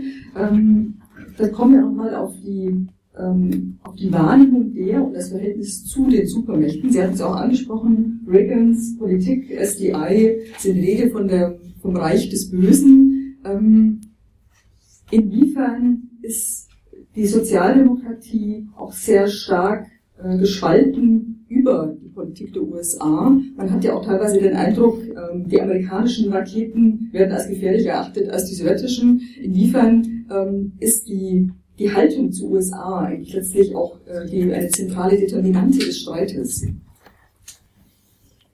Ja, vielen Dank. Ähm, das, ich glaube, das Verhältnis ist, zu den Supermächten ist ganz zentral und ohne das kann man, kann man die Haltung und auch den Streit in der SPD überhaupt nicht verstehen. Ähm, der Streit bricht ja in dem Moment aus, in dem im Grunde ähm, sich schon Carter entspannungskritisch umorientiert in seiner in der Endphase seiner seiner Amtszeit und dann ähm, Reagan diesen Kurs nochmal ähm, intensiviert ähm, und Sozialdemokraten einfach sehen müssen, dass sich ähm, ja die internationalen Bedingungen für äh, die Umsetzung ihrer Politik verschlechtern. Ähm, ja, und in der Tat, Reagan ist dann ähm, so das große Feindbild für Sozialdemokraten, das auch innerparteilichen Zusammenhalt und umgekehrt, in der Tat, das auch innerparteilichen Zusammenhalt ähm, stiftet, ähm, wird, wird karikiert im Vorwärts, wird als Cowboy ähm, gezeichnet, der irgendwie den, den, die, den Revolver lose trägt im, im Pistolengürtel, solche Sachen. Ähm, na, also wird, wird wirklich extrem, als extremer ähm, kalter Krieger gewissermaßen gezeichnet ähm, und dient so als, als Projektionsfläche für, für Feindbilder. Ich glaube, ähm, abgesehen von Schmidt und vielleicht wenigen ähm, ähm, in der Regierung und ähm, gewissermaßen an der Parteispitze ist sich die, die Partei da relativ einig in der Ablehnung von, von, von Reagan. Und viele Sozialdemokraten, Herr Vogt ähm, eingeschlossen, reisen ja dann auch immer wieder in die USA, entfalten eine rege Reisediplomatie und versuchen, die US-Regierung doch noch ähm, zur Rüstungskontrolle zu bewegen, dazu zu bewegen, sowjetische Vorschläge ernst zu nehmen ähm, und in Genf, wo die Verhandlungen stattfinden, ernsthaft zu verhandeln. Sowjetunion im, auf der Gegenseite ähm, wird, würde ich sagen, nicht verharmlost, aber in einem wesentlich milderen Licht gezeichnet. Ähm, Brandt kommt, ähm, ich glaube 81, äh, weiß ich gerade gar nicht, aus Moskau zurück, hat er mit Brezhnev gesprochen und kommt zurück und, und sagt im Spiegel, Brezhnev würde um den Frieden zittern. Ähm, und so dass gewissermaßen die, die, die sowjetische Position häufig ähm, ja, in, in moderateren Tönen kritisiert wird als, ähm, als die amerikanische. Aber tatsächlich dieses Verhältnis zu den Supermächten ist, ist zentral und das wird das nicht verständlich. Also erstmal ist das so und das hat einen rationalen Grund. Äh, wir waren und sind nicht mit der Sowjetunion verbündet, sondern mit Amerikanern. Und äh, wenn eigene Verbündete Wertvorstellungen oder Leitideen, die man hat, nicht beachtet, dann ist es eine größere Frust und Enttäuschung, als wenn man mit einem potenziellen Gegner sozusagen so war. Das ist, äh, das ist etwas, was mitspielt. Und das Zweite, bei Brandt in dieser Falle würde ich sagen, spielen auch, äh, wie man behandelt wird ein Gruppe. Brandt ist damals in die USA gefahren, nicht allein, sondern auf eine Konferenz von Sozialdemokraten in den USA, aus ganz Europa welche kamen, und keiner von Amerikanern hat ihn sprechen wollen. Äh, die, die Regeln haben die Sozialdemokraten schlicht und ergreifend ignoriert oder als Feinde betrachtet. Und gleichzeitig wurde er als Vorsitzender der Sozialistischen Internationalen beim Besuch in Moskau äh, so behandelt wie ein Regierungschef oder mehr. Und äh, diese, diese Art der unterschiedlichen Respekts, den man ihm gegenüber äh, zeigt, ist bei Brandt nicht ohne Einfluss gewesen. Das heißt, es gibt eine konstellationsbedingte äh, Komponente dabei und es gibt eine, die damit zu tun hat, wenn man, und das wäre ja auch heute so, wenn ein Trump Präsident würde, würde die Reaktion bei uns ein Aufschrei sein. Und ich kann den völlig nachvollziehen. Nicht? Und äh, das wird dadurch, dass man äh, kritisch zu Putin ist, nicht neutralisiert. Das ist im Unterschied, mit wem man verbündet ist und mit wem man sozusagen verhandeln muss, um den Frieden zu erhalten oder um einiges andere zu erhalten. Aber das ist, das wird auch in Zukunft so sein, dass man, wenn die eigenen Leute sozusagen abweichen, so immer schärfer, man ist ja auch in der eigenen Partei immer schärfer mit denjenigen, die abweichen, nicht mit denjenigen von der CDU. Ähm, ja, diese Frage, die eigenen Verbündeten, führt ja auch zu der Frage, welche Rolle spielte das ideologische Momentum noch?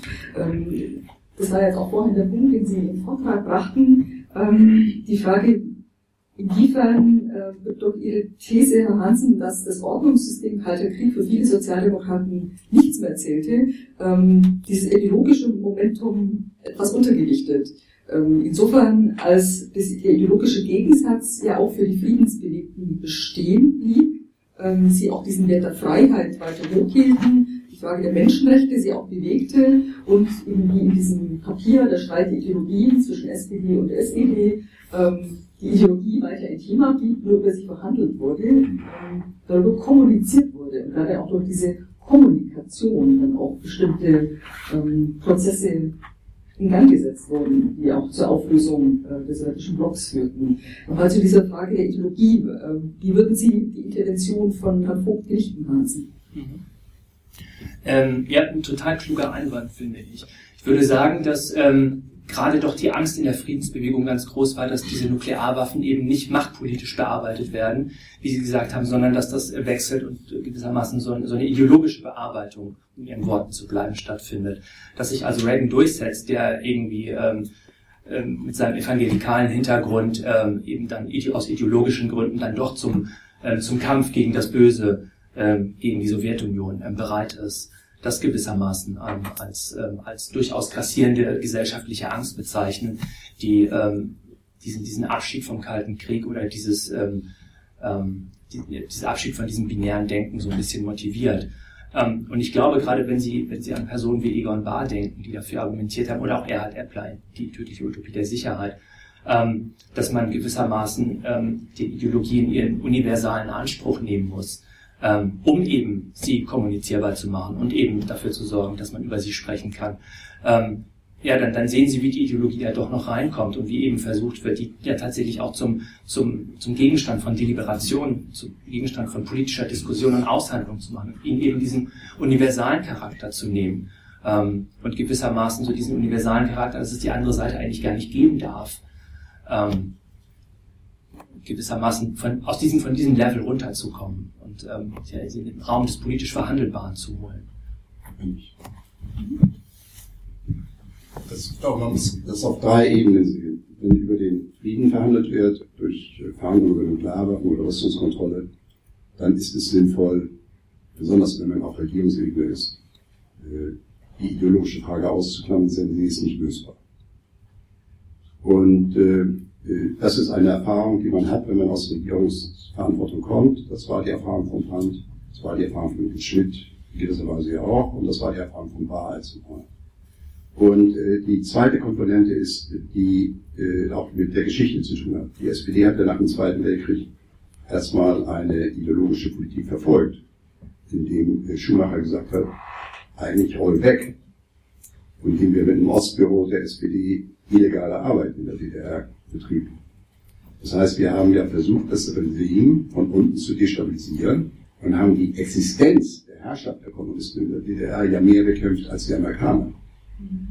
Und diese Politik ist mit dem Bau der Mauer letzten Endes äh, zu Ende gegangen und die SPD hat eine neue Politik eingeführt. 1961 war und Brandt ist eine neue Politik, die eingeführt wurde. Und sie haben immer Angst, dass mit der Wiederhineinführung des ideologischen Kontroverse diese alte Situation der Konfrontation wieder entsteht. Und sie haben äh, bei Reagan den Eindruck, den ich teile oder geteilt habe, dass dies auch bewusst die ideologische Frage äh, äh aufgehoben, äh, ins Spiel gebracht wird, um den Ost-West-Gegensatz zu verschärfen. Also Reagans große Rede vor dem Brandenburger Tor macht das Tor auf, habe ich nicht empfunden als Rede, um das Tor wirklich niederzureißen, sondern ich habe sie als Rede empfunden, um den Ost-West-Gegensatz die Deutschen wieder auf ihre Seite zu kriegen, die mir als unsicher galt. Also ich sehe die durchaus pessimistischer und negativer, als es in der Inschrift verankert ist, die dort auf der Platte jetzt vor dem Brandenburger Tor liegt. Aber es gibt auch eine dritte Komponente. Und die ist äh, generationsspezifisch. Ich habe mit den jungen Kommunisten Urlaub gemacht in der Sowjetunion, Ungarn, DDR. Und äh, ich habe auch im eigenen Land mit Kommunisten geredet. Und auch mit ihnen du gesagt. Das war, war manchmal gesagt, das ist doch, mach sei vorsichtig, mach doch nicht, sag doch nicht einen Kommunisten du. Und äh, ich bin damit groß geworden, dass man miteinander stritt. An den Universitäten, äh, in unserer Gesellschaft, dass ich in der Privatlandschaft Leute hatte, mit denen ich absolut stritt. Gerke, jetziger Sprecher der Linkspartei, kenne ich als der SDRJ-Vorsitzende, aber nicht Juso-Vorsitzender. Zu der Zeit können wir uns nüchtern einschätzen. Und äh, das heißt, und mit den DDR-Leuten auch.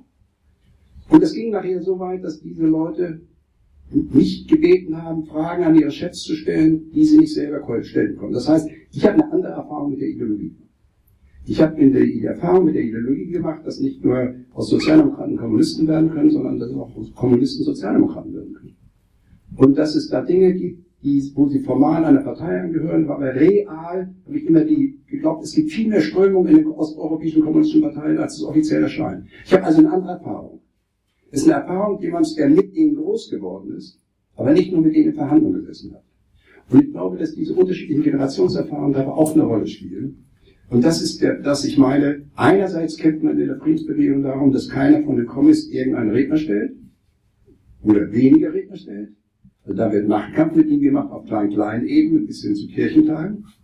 Und, äh, und sucht, versucht eine Legitimation zu kriegen, dass ostdeutsche Christen dort mit der SED in Ostdeutschland diskutieren. Also alles wird machtmäßig Ideologie gemacht. Aber andererseits macht man das ohne äh, die, dass man Abrüstungshandlungen in Frage stellt und oder dass man die Recken wieder eine kalte Kriegsatmosphäre erzeugen wird. Also ich, ich glaube, da spielen auch Generationserfahrungen und persönliche Erfahrungen eine Rolle. Dieser Punkt der generationellen bringt mich auch nochmal zu diesen, dieser sehr grundlegenden Beobachtung, Hansen, die Sie im Buch gemacht haben und die Sie auch ausgeführt haben, ähm, dass dieser Nachrüstungsstreit auch eine Selbstverständigungsdebatte in der SPD ist. Insofern, als ähm, hier auch unterschiedliche Konzepte, Identitäten von Sozialdemokratie aufeinandertreffen, dieses Verständnis ähm, der traditionellen Partei, der Staatspartei wird, wird Klotzbach es auch genannt hat, ähm, die auch am parlamentarischen System festhält, an parlamentarischen Mehrheitsentscheidungen festhält. Ähm, auf der einen Seite und auf der anderen Seite ähm, die Welt der Ortsvereine, vor allem auch als Träger dieser Nachrüstungskritiker und Kritikerinnen, auch sehr viele Frauen, die sich in der Kritik der Nachrüstung auch hervortun, aber auch eben die Jusos als sehr starke Träger. Es sind einzelne Personen wie Eppler, die ähm, eigentlich zum Partei-Establishment gehören, aber hier auch noch eine wichtige Rolle spielen. Aber das führt mich auch nochmal zu der Frage, inwiefern, ähm, wie stark machen Sie diesen Punkt, dass hier unterschiedliche Identitäten von Sozialdemokratie aufeinandertreffen in der Nachrüstungsfrage und inwiefern das auch ein generationeller Konflikt war. Also das Establishment, ähm, die gesetzte Generation der Sozialdemokraten, die auch aus, aus einer anderen Welt auch kommt, und dann eben die junge Generation, die sehr viel stärker auch diesen Bewegungscharakter von Politik folgt, die auch im Protest auf der Straße letztlich ähm, pflegt, die eben auch aus der Welt der neuen sozialen Bewegungen kommt und insofern auch einen anderen Politikstil, einen anderen Politikbegriff hat. Mhm. Ähm, ja, den Punkt würde ich ganz groß machen. Ähm, es geht um verschiedene sozialdemokratische Identitäten in diesem Streit, die ähm, generationell bedingt sind. Es sind vor allem am Anfang die Jusos und die ähm, Arbeitsgemeinschaft sozialdemokratischer Frauen, ähm, die im engen Wechselverhältnis auch mit der neuen Frauenbewegung stehen, die sich die Rüstungskritik zu eigen machen. Ähm, das ist richtig. Ähm, und es sind auch eben diese innerparteilichen Gruppierungen, die ähm, ja andere Vorstellungen von Parteileben haben, von innerparteilichem Konfliktaustrag, davon, wie eine Ortsvereinssitzung ablaufen sollte. Wird da nur diskutiert oder wird Bier getrunken? Ähm, solche Fragen. Ne? Oder was für, was für Aktionsformen kann man verwenden, wenn man seinen Widerspruch zur Parteiführung geltend machen möchte? Ähm, sind es die traditionsreichen ähm, Protestformen der Arbeiterbewegung, Kundgebung, Demonstration oder sind da auch einfallsreichere, neuere Protestformen möglich, ähm, wie sie in der Friedensbewegung ähm, ähm, entwickelt worden sind oder sich herausgebildet haben. Ähm, das ist richtig, Generationenkonflikt und auch so eine, so eine Geschlechts, geschlechtergeschichtliche Dimension, die würde ich ganz stark machen. Aber ich glaube, das trifft nur für den Anfang der Kontroverse zu, für die, für die Anfangsjahre, weil diese Nachrüstungskritik dann innerparteilich so groß wird und so eine, so eine große Breitenwirksamkeit entfaltet, dass sie eben auch ähm, ältere Mitglieder erfasst, ähm, Mitglieder, die in der, in der ja, traditionsreichen sozialdemokratischen Welt sozialisiert worden sind, ähm, Gewerkschaftsmitglieder, ähm, Gewerkschaftsfunktionäre, die habituell und soziokulturell diesen, diesen neuen sozialen Bewegungen eher fernstehen. Ähm, also ich glaube, das beginnt tatsächlich so, wie Sie gesagt haben, ähm, weitet sich dann aber ganz stark ähm, gesellschaftlich und auch innerpartei, innerparteilich ähm, aus. Ähm, und tatsächlich, wenn, wenn Sie auch nach dem, nach dem Politikbegriff gefragt haben, ähm, der hier aufkommt, ähm, ist im Grunde so das große zeitkritische Schlagwort die Partizipation, mhm. die Mitbestimmung. Ähm, die Friedensbewegung ist im Grunde untrennbar auch verbunden mit der Forderung, in solchen existenziellen Fragen von Leben und Tod mitbestimmen zu können. Denken Sie an das ähm, sogenannte Parlament der Mehrheit, dass ähm, im November 83 parallel zum Bundestag getagt hat, der dann die Stationierungsentscheidung getroffen hat und in der sich verschiedene ähm, Gruppen der Friedensbewegung zusammengefunden haben ähm, und zeigen wollten, wir entscheiden ähm, diejenigen, ähm, die eben eine andere Position haben ähm, und damit gewissermaßen den gewählten Volksvertretern abgesprochen haben, demokratisch zwar demokratisch legitimiert zu sein, aber eben nicht die Mehrheitsmeinung der Bevölkerung zu repräsentieren. Und da kommen dann auch ganz, ganz schön wieder, kann man sehen, Geschlechterdimensionen ins Spiel, weil ähm, so, so, so, so ein weicher Politikbegriff da vertreten wird, der eben auf Demokratisierung, Enthierarchisierung setzt, ähm, auch ein weicher Machtbegriff, der weg möchte von, von so starren Gegensätzen wie Gehorsam und Befehl und eben auf Mitbestimmung, Partizipation setzt. Ähm, und im Grunde auch so die sozialdemokratische Diskussion ähm, anschlussfähig macht an gesamtgesellschaftliche Entwicklungen, wie sie gerade in den neuen sozialen Bewegungen, in den Friedensbewegungen in den 80er Jahren ganz, ganz groß und ganz stark sind. Wie sehen Sie dieses, diese Dimension äh, der Generation im Nachrüstungsstreit, aber auch diese Frage des Politikstils? Das ist ganz eindeutig äh, der Fall, wenn man das vergleicht mit der Art und Weise, wie die Aktionen verliefen gegen damals die Notstandsgesetze. Mitte der 60er. Das waren eben, ich war damals in Frankfurt, IG Metall, das waren eben die Kernorganisationen, das Bündnis mit einigen Professoren machten, das Bündnis mit den Studenten ging etwas in die Hose nachher. Aber das ist äh, sozusagen, das war noch geprägt von der alten Form. Und ähm, in Frankfurt, in Berlin ist das ähnlich gewesen. In Frankfurt äh, war dieser Umbruch sozusagen des politischen Milieus äh, durch die Studentenbewegung sehr stark spürbar. Und ich war ja Teil dieser Studentenbewegung, wenn auch sozusagen nicht der radikalste Teil. Aber äh, das waren eben diese, wo die Zentren der Studentenbewegung waren, sind später auch, also viele daraus in die Friedensbewegung gegangen. Kann man auch lebensgeschichtlich sehen. Von jüngeren Leuten, von Antje Vollmer, Trittin oder so, das kommen alle so aus in diesem Zusammenhang raus. Bei der SPD zum Beispiel, was man ja nicht mehr vorstellen kann, oder Schmidt war damals beim KBW. So, also viele Dinge, die man sich heute nicht so vorstellen kann, waren. Die sind viele von denen sind in Aktionsformen groß geworden, die äh, der Partei mehrheitlich äh, ganz fremd waren. Und die Anne Renge hat mir damals gesagt, bei mir, bei meiner Reaktion, da hat sie gesagt, diese Mischung aus Marxismus und christlicher Jugend ist das gefährlichste, was es überhaupt gibt. Aber dieses, das war ja so im Stil, nicht? Das war so im Stil Kirchentag und, äh, und Massendemonstrationen und äh, Aktionsformen, die militanter waren. Um aber gleich die Grenze wieder zu sagen. In diesen Aktionsformen, wo das außerhalb des Parlaments stattfindet, gibt es immer ein Risiko, äh, das bei der Friedensbewegung nicht voll zum Tragen gegeben ist, aber es gibt es. Äh, das ist immer nämlich, dass man sagt, wir sind die Mehrheit des Parlaments, äh, nicht das Parlament ist die Mehrheit, sondern wir sind die Mehrheit.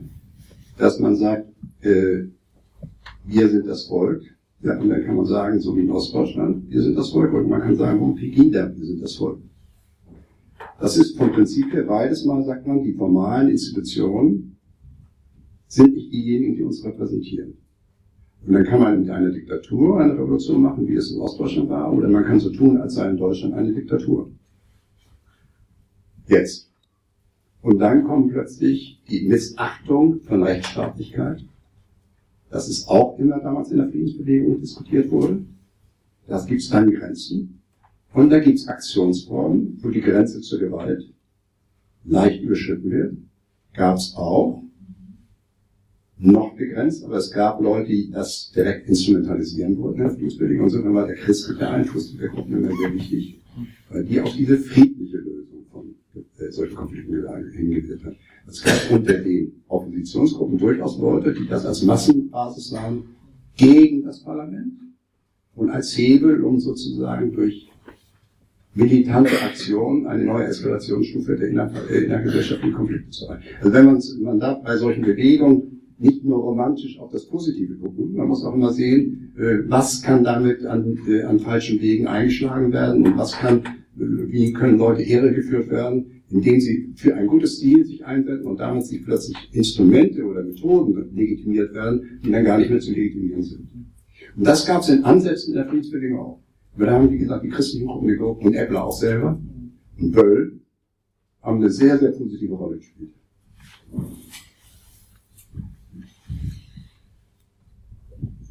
Ich würde gerne mal auf diesen auch grundsätzlicher Punkt kommen, der über den Politikstil, die Frage der Generation hinausgeht und fragt, inwiefern diese Selbstverständigungsdebatte, die diese Nachrüstungsdebatte auch war, ähm, sich letztlich auch um neue Zukunftskonzepte dreht. Auch das haben Sie in dem Buch behandelt. Ähm, Frieden ist natürlich ein Zukunftskonzept, ähm, das dann bei den Nachrüstungskritikern Priorität hat, auch als Wert, während äh, der anderen Linie stark auf diesen Wert der Freiheit gesetzt wird. Aber die Zukunftsdimension geht ja auch noch weiter. Ähm, das haben Sie im Buch ja ausgeführt, fand ich auch ganz wichtig. Nämlich, es geht ja hier auch um grundsätzlichere Fragen, ähm, wie sich die Sozialdemokratie in einer sich wandelnden Gesellschaft positioniert. In einer Gesellschaft, die immer weniger den klassischen Arbeiter kennt, die sich zu einer Dienstleistungsgesellschaft hinwandelt, in der das Ökologische auch sehr viel wichtiger wird. Auch das fällt ja ähm, zusammen mit der Diskussion um den Doppelbeschluss geht es ja auch seit den 1970er Jahren schon etwas früher äh, auch um das Umweltthema, um die Frage von Ökologie, ähm, die oftmals in einem Zukunftskonzept auch zusammengedacht wird. Frieden und Ökologie bei den Grünen, die sich ja dann auch als Konkurrenz zu der SPD formieren. Ähm, und hier steht ja auch so ein gewisser Gegensatz zwischen denjenigen, die dem klassischen Zukunftskonzept der Sozialdemokratie verhaftet bleiben, ähm, das stärker auch auf die, die Rolle der, der Arbeiterschaft in der Gesellschaft geht, aber auch jenen, die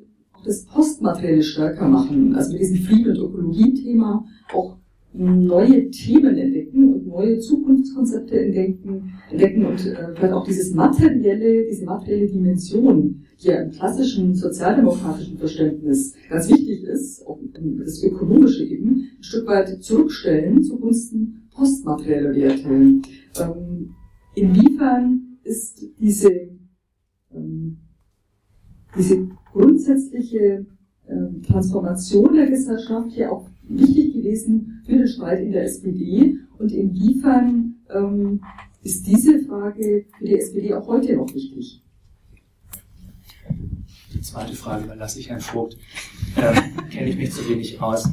Ähm, Eckhard Konze hat ja in einem wunderbaren Aufsatz über die Friedensbewegung gezeigt, ähm, wie, wie, wie wichtig die Modernitätskritik und der Fortschrittspessimismus in den frühen 80er Jahren ähm, für diese Bewegung war. Also auch die Angst tatsächlich vor einem Atomkrieg, ähm, vor dem Atomtod im Grunde so als apokalyptische Vorstellung, die alle Zukunftsaussichten ähm, zunichte gemacht hat. Ähm, das ist ja auch in der historischen Literatur schon ganz häufig konstatiert mhm. worden, auch in Ihrem Buch. Ähm, aber ich glaube, das hat, hat, hat, hat tatsächlich noch eine andere Dimension, weil dann auch eben diese so eine neue Bewertung von Technik, von Technologie, mhm. von technologischem Fortschritt reinkommt. Und ich glaube, die kommt auf ähm, 77 schon, als Egon Bahr den vorhin erwähnten Artikel über die Neutronenbombe mhm. publiziert und eben die, die, ähm, die, die, die diskursiven Rahmensetzungen verschiebt, mit denen über Sicherheitspolitik gesprochen werden kann.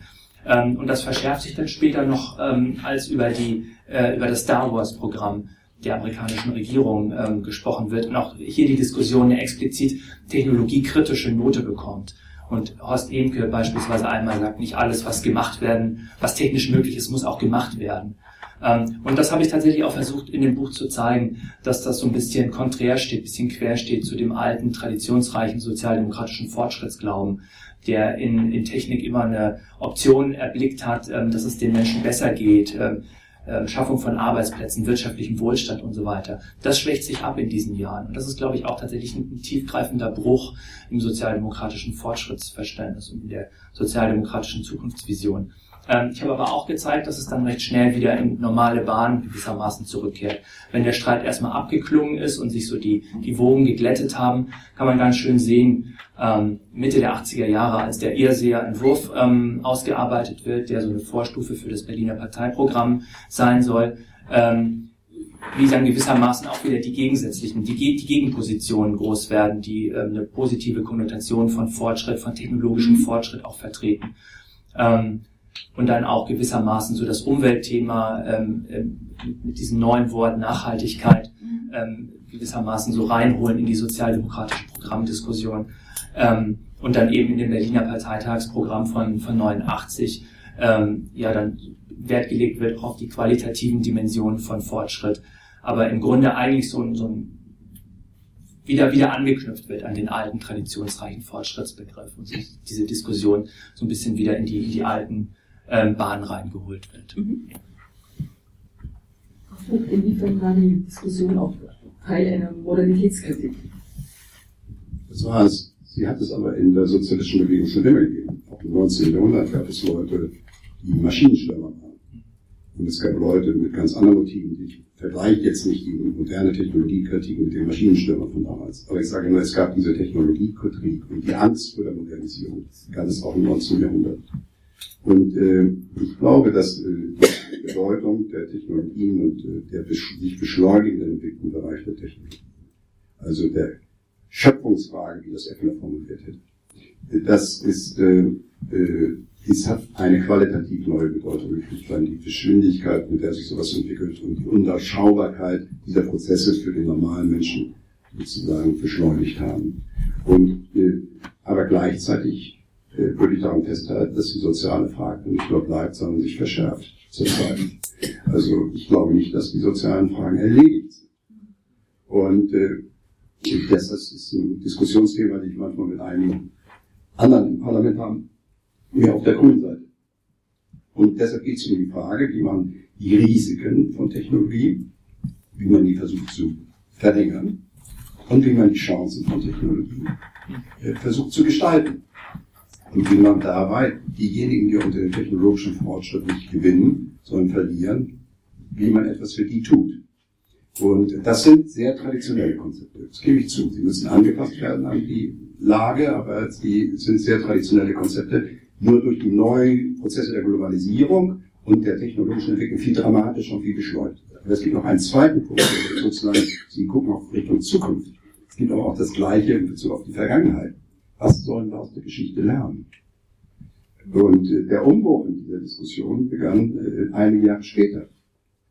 Zuerst Joschka Fischer, wegen Auschwitz dürfen wir nicht in Jugoslawien. Dann wegen Auschwitz müssen wir nach Jugoslawien. Und äh, dieses, äh, dieses, was lernen wir aus der Geschichte?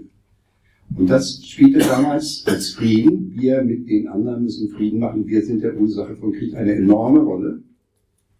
Die spielt heute wieder eine Rolle, nur mit ganz anderen Ausprägungen. Wir sind mitten in einem Prozess, wo dieses neu definiert wird.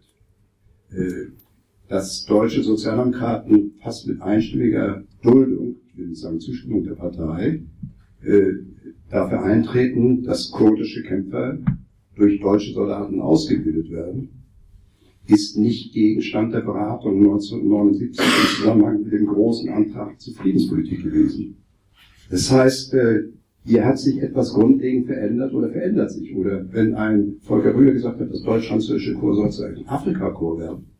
Und wenn jetzt mit Zustimmung der Sozialdemokratie und auch der Grünen Leute in Mali und in, äh, in Zentralafrika sind, zeigt sich, dass sich dort etwas verändert. Und ich wollte das nur noch mal sagen, äh, dass neben dem, was sozusagen als Prinzip für die Sozialdemokratie von Dauer gültig ist, immer die Weiterentwicklung auch gesehen das muss vor den jeweiligen neuen Lagen stattfinden und dass man darauf reagieren muss und dass man darauf auch neue äh, Ajustierung der eigenen Konzepte machen muss. Vielen Dank. Das sind jetzt ganz grundsätzliche Fragen, die wir noch diskutieren könnten. Ich würde gerne die letzten paar Minuten noch verwenden, zwei, drei Fragen aus dem Publikum zu sammeln, wenn es Fragen gibt. Ansonsten können wir an dieser Stelle auch Schluss machen und den beiden Referenten ganz herzlich danken. Eine letzte Frage. Ich noch eine Frage, genau. Ähm, es zielt auch nochmal ab auf die Begriffe Kalter Krieg, Westkonflikt, aber auch auf das, was zuletzt äh, von Herrn Hansen auch angesprochen wurde, auf den Postmaterialismus. Äh, also wenn, wenn man jetzt sagt, der Kalte Krieg, die SPD hat Abschied vom Kalten Krieg genommen, schon in den 80er Jahren, ähm, Vogt sagt, der Ost-West-Konflikt ging aber eben bis 1989, 90. Äh, heißt es doch im, im Grunde auch, ähm, man hat sich in gewisser Weise, wenn man denn den Abschied genommen hat, äh, mit der Teilung Europas, mit der Teilung Deutschlands abgefunden oder nicht? Also ist das vielleicht nicht mit auch eine Begründung dafür, ähm, wie die SPD dann zur deutschen Einheit stand 1989, 90? Also welche Auswirkungen hat das gehabt? Äh, der zweite Punkt ist äh, die Frage des Postmaterialismus. Also ich gehe da nicht ganz konform mit Ihnen, dass Sie sagen, das hätte sich dann so mit dem Irrseher-Entwurf äh, wieder etwas eingerenkt oder danach. Natürlich gab es die Gegenbewegung, aber ähm, der neue Weg hieß dann das Programm. Das war die Überschrift äh, bei dem SPD-Parteitag in Berlin 1989 und manche haben gesagt, äh, der neue Weg, also meinte Lafontaine. Äh, also das bringt das vielleicht ein bisschen auf den Punkt.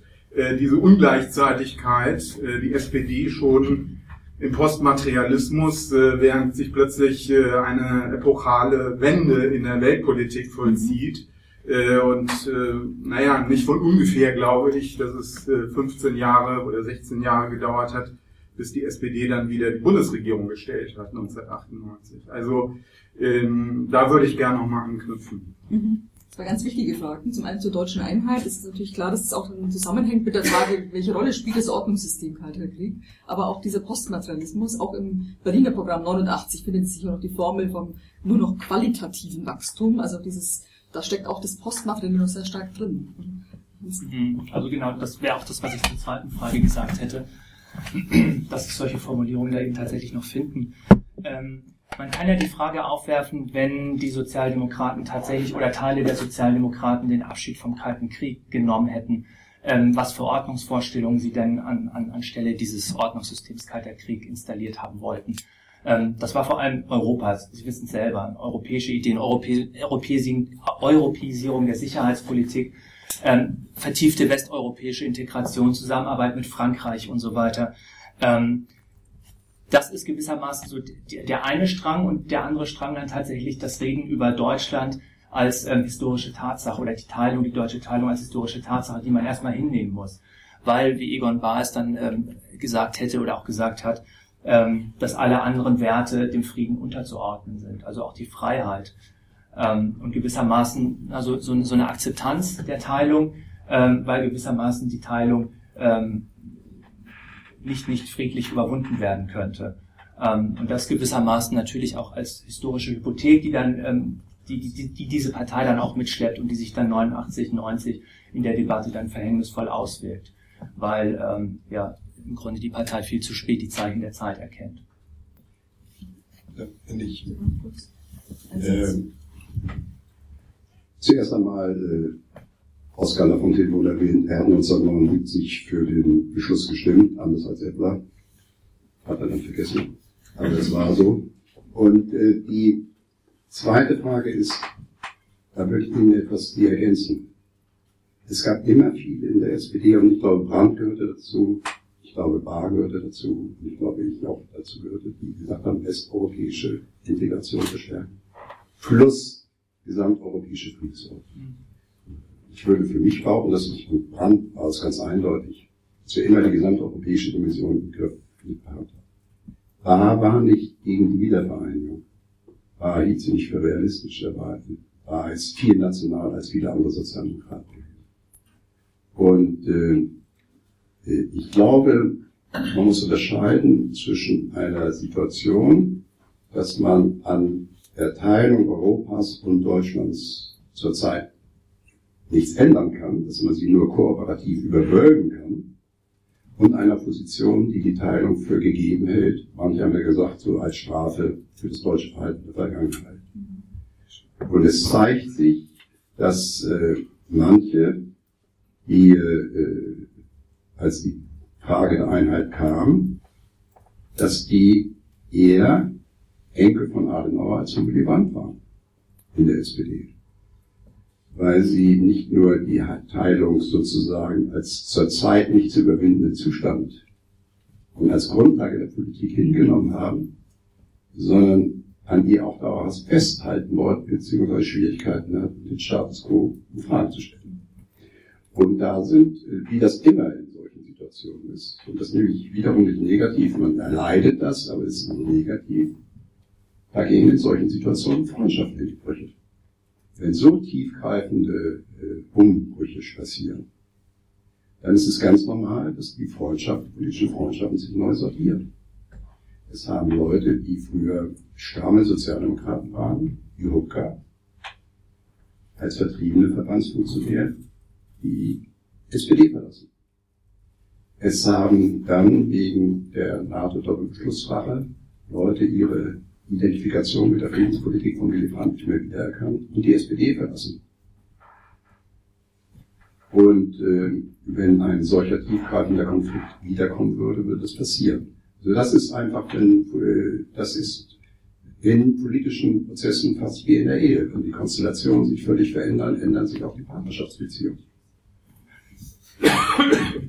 Gut, wir sind hiermit am Ende. Ich können natürlich noch lange weiter diskutieren, können wir jetzt auch bei Glas Wein noch machen ähm, im weiteren Verlauf des Abends. Ich danke jedenfalls Jan Hansen ganz herzlich für den Einblick in sein Buch und Vogt für die Diskussion. Ähm, Ihnen allen für Ihre Aufmerksamkeit und ähm, wünsche Ihnen noch einen schönen Abend.